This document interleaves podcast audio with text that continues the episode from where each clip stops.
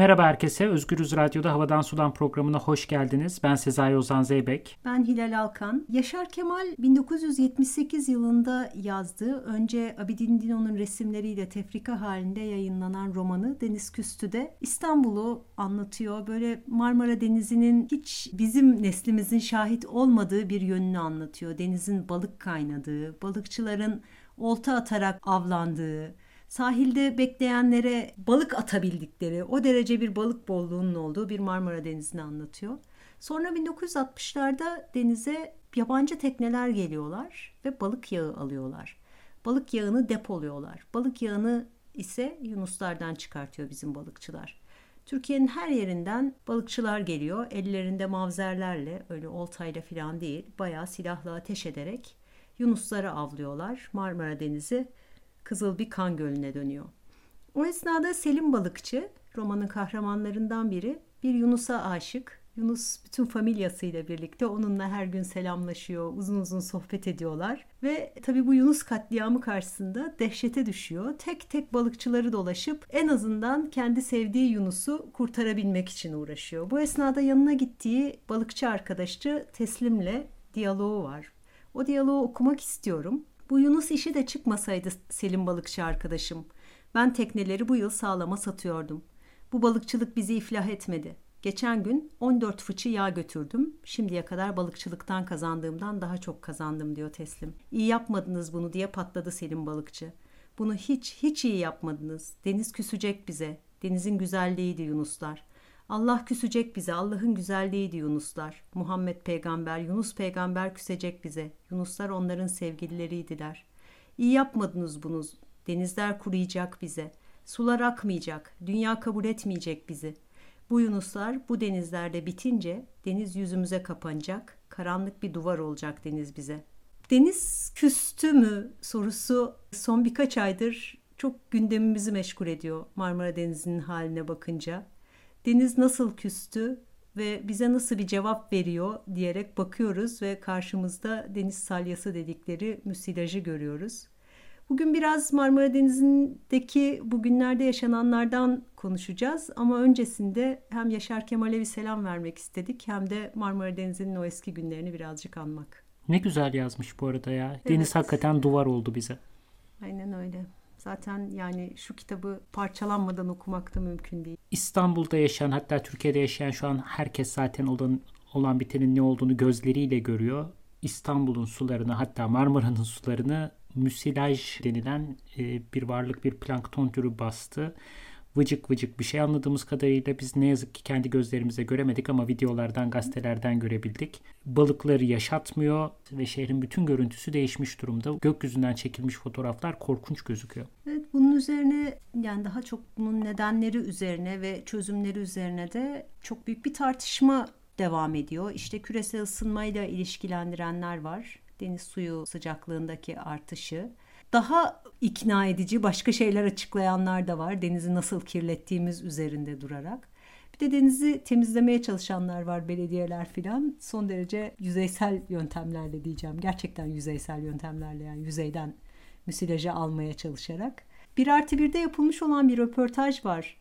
Levent Artüz'de yapılmış bir röportaj. Gerçekten çok çarpıcı. Hepinize çok tavsiye ederiz okumanızı. Marmara Denizi'ni kaplayan deniz salyasına deniz, cesedin çürümesidir bu diyor Levent Bey ve cesedin ya Marmara'nın nasıl öldüğünü anlatıyor bize. Hani Yaşar Kemal'in anlatmaya başladığı hikayenin gelip dayandığı yeri anlatıyor ve şu anda karşımızda çürüyen bir ceset var diyor.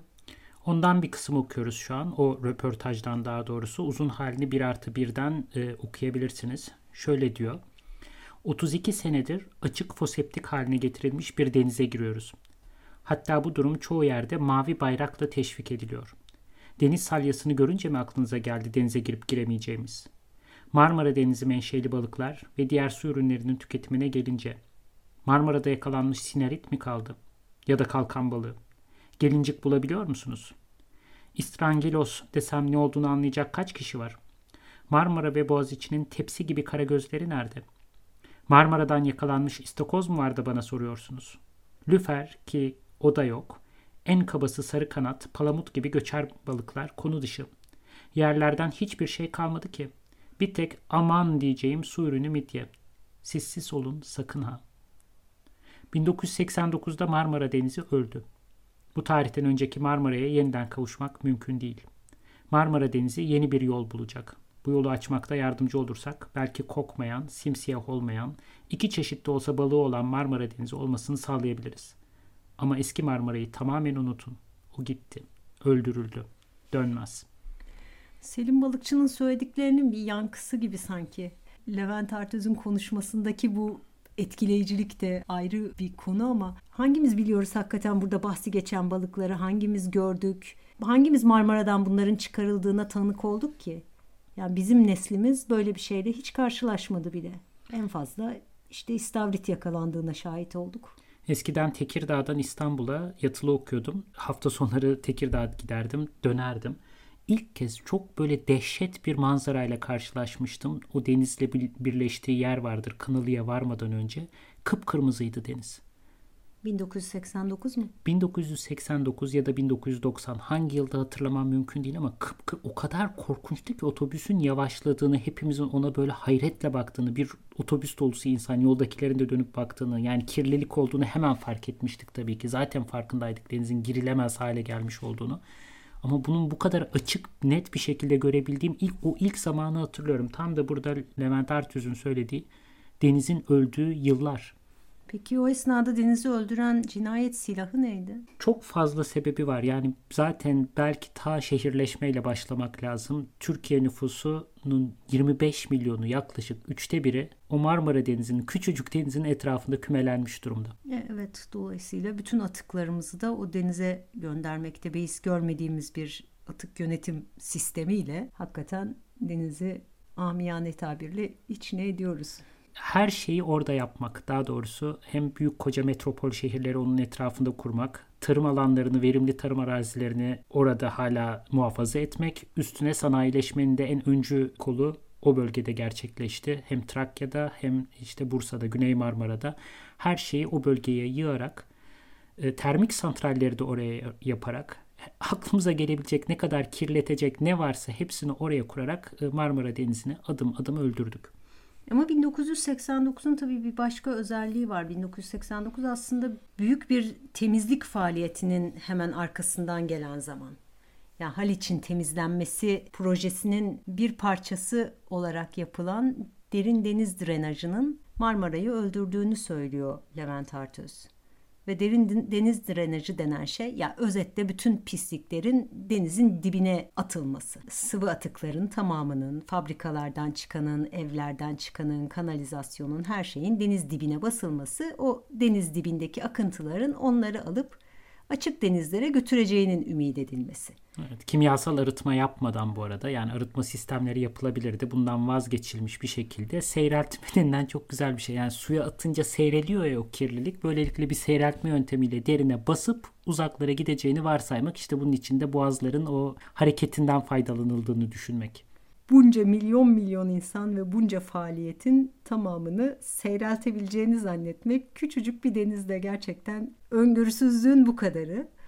Ve neticede işte bu Halic'in temizlenmesiyle birlikte başlayan hikaye günümüzde bizi şu anda üstü tümük kaplı bir Marmara Denizi ile karşı karşıya ya bıraktı. Düşününce o kadar kızgınlık verici ki arka arkaya bir sürü hükümet 1970'lerden 80'lerden yani bütün o süreçleri adım adım hatırlıyorum. Endüstri sanayi tesislerinin kurulması, Ergene Havzası'na, Bursa'nın sanayileşmesi, verimli birinci derece tarım arazilerinin fabrikalarla kaplanması yani adım adım gördüğümüz nasıl el, elimizden alabilirler ki? Kim bu insanlar? Bu kocaman denizi, yaşam alanlarımızı bizim elimizden alan kim bu insanlar? Hangi iktidarlar? Ne elde ediyorlar? Birkaç ay önce Ergene ile ilgili olarak yaptığımız programda da ses kaydını dinletmiştik galiba. Derin deniz drenajı ile yine sorunu çözüyorlardı. Ya Ergene dünyanın en pis nehirlerinden biri. Zehir akıyor orada ve o zehiri Marmara Denizi'ne verirsek bütün bu meseleyi hallederiz diyerek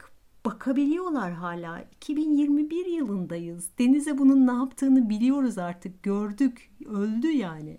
Devam ediyor bu büyük bir proje olarak büyük törenlerle. Şu an başladı galiba açılıyor. yani. Açıldı. Evet. Evet kutlanıyor ve de bu. Ne oldu? Ergeneyi temizledik. Oldu çok güzel. Haliç de dalanın gözlerinin rengine büründü. Neyse. Şu an daha da fenası yani denizin ısınmasından ötürü özellikle oluyor ve bu iklim değişikliğiyle doğrudan ilişkili olmadığını okuyoruz biz de. Yani normalde denizlerin ısısı bir derece arttı ve iklim değişikliği çok ciddi bir sıkıntı denizlerin ısınması anlamında. Yani oradaki bütün biyoçeşitliliği etkiliyor. Fakat Marmara özelinde iklim değişikliğinin çok daha üstünde bir artış olduğunu görüyoruz. Bunun da birkaç sebebi var. Yani işte termik santrallerin o suyu alıp soğutma sistemi olarak kullanması ve sıcak suyu tekrar denize boşaltması gibi unsurlar da var. Suyun bulanıklığının artması, daha çok güneş emmesi gibi sorunlar da var. Yani bir şekilde biz o suyu 2-2,5 derece Marmara'dan bahsediyorum. 2-2,5 derece ısıtmış durumdayız önceki dönemlere göre. Bunun nasıl bir performans gerektirdiğini anlamak için de bir tane dünyadaki bir örnekten bahsetmekte fayda var herhalde. Yani hani deniz salyası çeşitli yerlerde işte ara ara bulunan bir şeymiş. Biraz konu üzerine araştırırken gördük. Ama böyle devasa ölçeklerde yaşandığı bir başka durum daha var. 2010 yılında Meksika körfezindeki BP'nin deniz dibinden petrol çıkarttığı kuyulardan birinde yaşanan sızıntı dinleyicilerimiz hatırlıyorlardır. Ya bu ne kadar büyük bir çevre felaketiydi. Hani korkunç bir şeydi yaşanan ve bunun ne büyüklükte bir şey olduğunu da hani hatırlıyorlardır.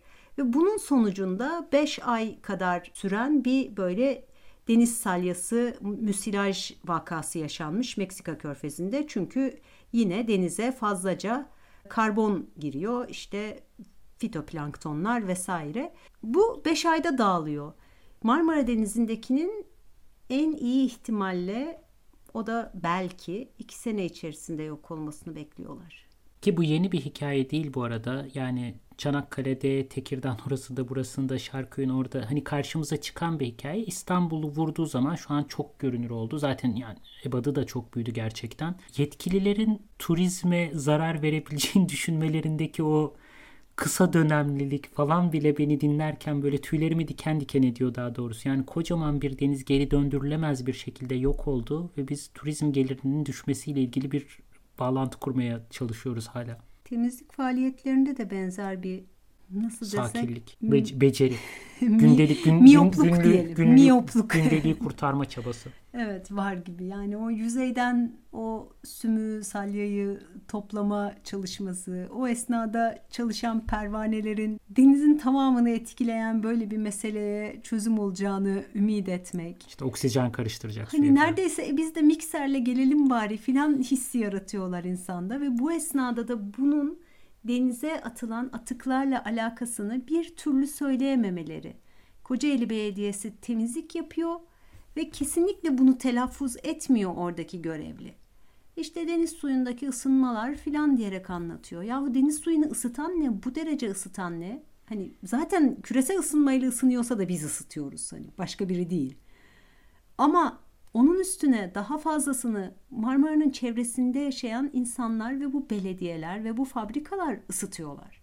Ama daha önceki programlarımızda da konuşmuştuk. Çözemediğin EBA'da gelince sorun elinden hiçbir şey gelmiyorsa oradaki şehirleri alalım, sanayileşmeyi değiştirelim, büyüme kafasını sorgulayalım. Bütün bunları yapamıyorsan o zaman tekneye gönderip orayı mikserle karıştırmak, toplayabildiğin kadar salyayı oradan çıkarıp almak, görünürde bir şey yapıyormuş gibi davranmanın tek yolu. Yani onlar da ne yapsınlar? Böyle bir performans sergilemek zorundalar. Tabii evet. Ya bir de gerçekten bu bu dönemin hikayesi değil gerçekten.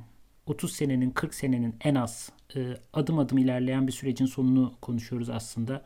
Böyle olacağını çok önceden beri bilim insanları söylüyordu bu arada yani bir anda fark edilmiş bir durumdan bahsetmiyoruz. Fakat geri çevrilemezdi galiba çünkü aynı anda işte büyüme, kalkınma, işte o ergene havzasının aşırı büyümesinden gelen zenginlik, iş kaynakları yaratma, Türkiye'nin uluslararası arenada bir yer edilmesi yani bir sürü başka hikayeye eşlik eden ama görünmeyen arkada kalan bir hikayeydi bu. Suların, denizlerin, toprağın kirlenmesi.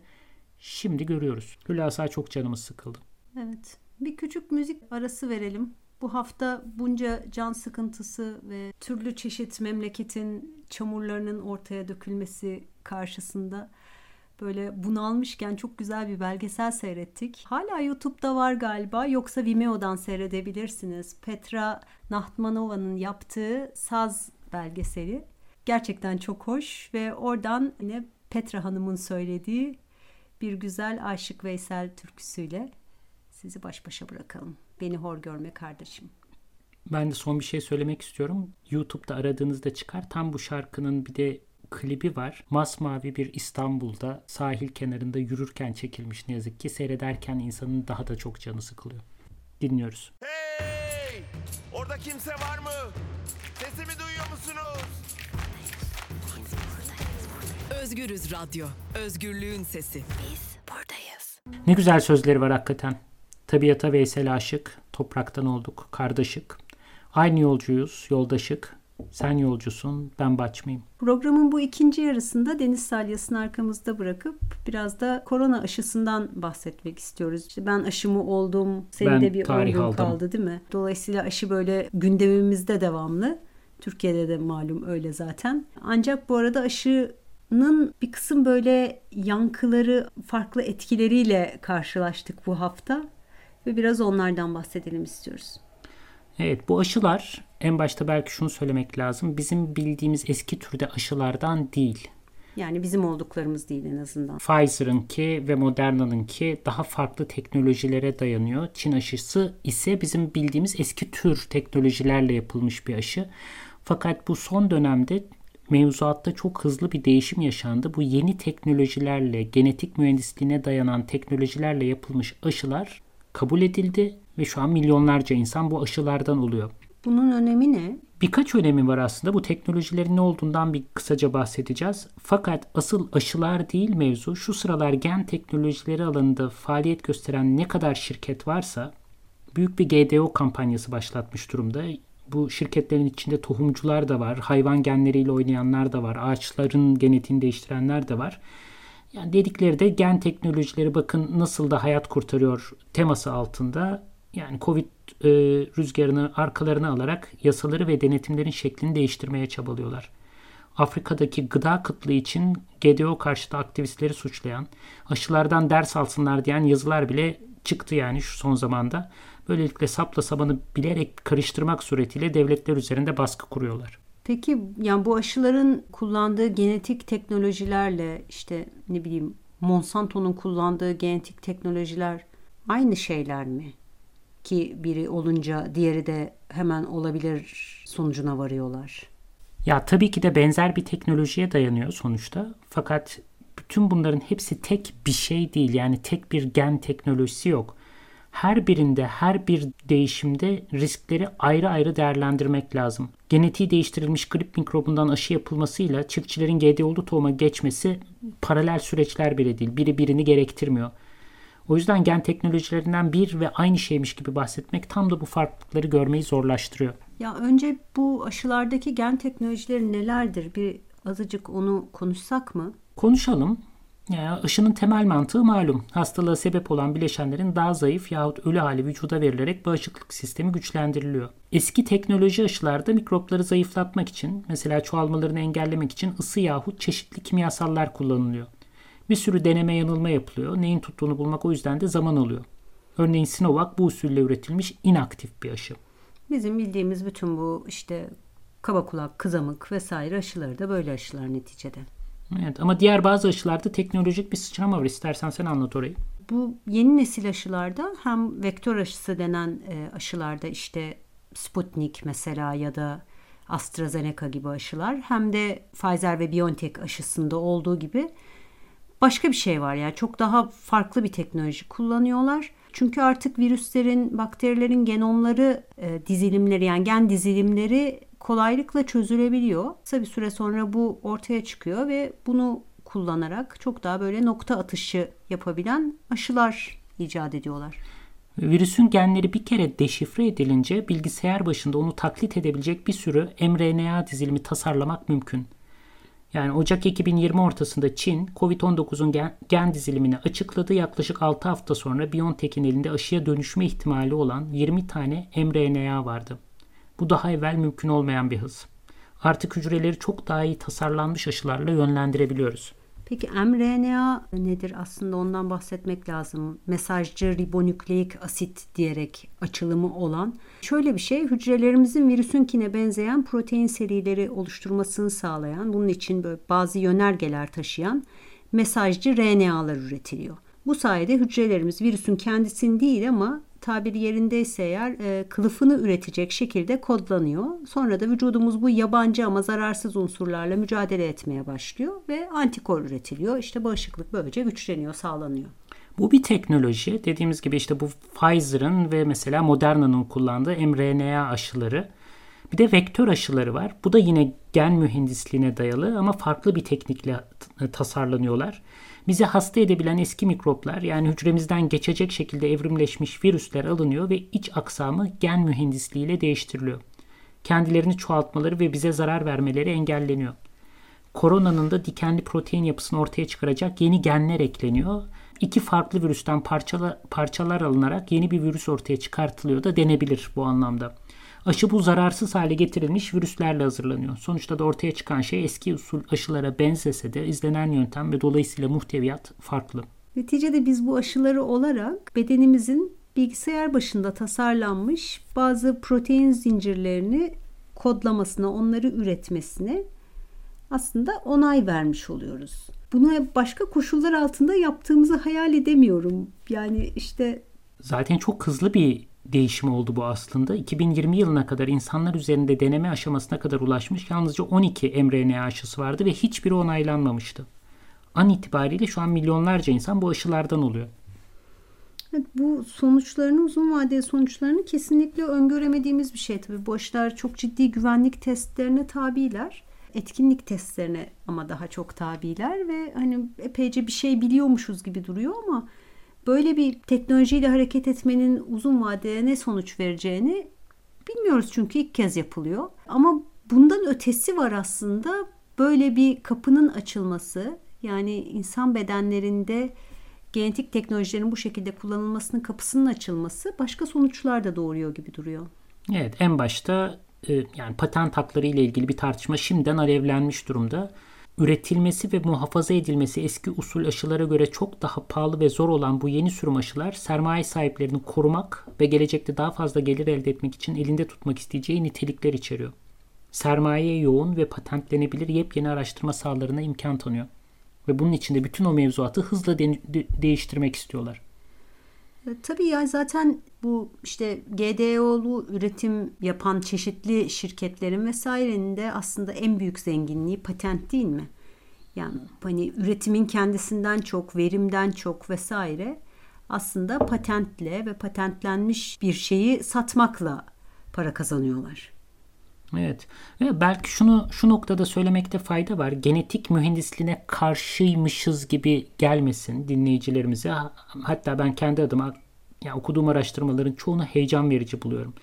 Üstelik e, insanın ve diğer organizmaların böyle doğal, değiştirilemez bir özü olduğunu falan da düşünmüyorum. Ama bütün bu sürecin bu şirketler eliyle, şirketlerin gündemleriyle ve onların patent haklarını koruyacak şekilde hızla denenmeden ve sanki tek ve aynı şeymiş gibi üstünde konuşarak geçirilmesinde çok büyük bir sıkıntı görüyorum. Yani bu aşının arkasından bambaşka bir biyomedikal araştırma sahası ortaya çıkıyor ve daha doğrusu bize sunulacak yepyeni şeyler ortaya çıkıyor. Bir mRNA hazırlayarak hücrelerimizin hangi proteini çıkarabileceğinin mümkün hale geldi. Vardı bu teknoloji. Mevzuatta kabul edildi. Yeni bir döneme geçiyoruz aslında. Evet gerçekten çığır açıcı bir şey oldu. Ya salgının bir sürü etkisi üzerinde konuşuyoruz. İşte devletlerin gözetim kapasiteleri nasıl arttı, insanlar arasındaki mesafeler nasıl değişti, iş hayatı nasıl değişti, zamanla ilişkimiz nasıl değişti filan diye ama bir de bu tarafı var. Gerçekten de genetik teknolojilerin kullanımı ile ilgili galiba çok büyük değişiklikler göreceğiz bundan sonra. Evet ihtimaller insanın başını döndürüyor. Hem heyecan verici hem de korkutucu. Aşı karşıtı gibi duyulmadan bu konuşmayı yapmaya çalışmak gerçekten çok yorucu oldu. Ya sapla samanı birbirinden ayırmak yani bu tartışmaların çok daha incelikli bir usulle yapılması lazım. Şu an bir kamplaşma var ya aşı karşıtısın ya değilsin. Halbuki aşı olmuş insanlar olarak yine de aşıların açtığı kapıdan şüphe edebiliyoruz, endişe duyabiliyoruz. Bir sürü şirket oradan geçmeye çalışıyor. Bir sürü başka şirket yasaları değiştirmeye çalışıyor. Hayatımızla ilgili verilecek kararları değiştirmeye çalışıyorlar şu an. Bence bu artçıl etkiler konusunda aşıdan sonraki son derece uyanık olmamız gerekiyor. Açılan kapıyı kapatmak kolay olmayabilir. Geçmek isteyen bir sürü şirket olacak. Ve onların kar odaklı gündemlerinin bizim hakikatimiz olmasını istemiyorum tabii ki de kendi adıma. Zira ta Göte'nin zamanında Büyücünün Çırağı isimli şiirinde yazdığı gibi bir kere çağırdığımız ruhlardan bir daha kurtulamayabiliriz. Çok şık bir bitiriş oldu bu. Vedalaşalım o zaman. İki hafta sonra görüşmek üzere diyelim. Görüşmek üzere, hoşçakalın.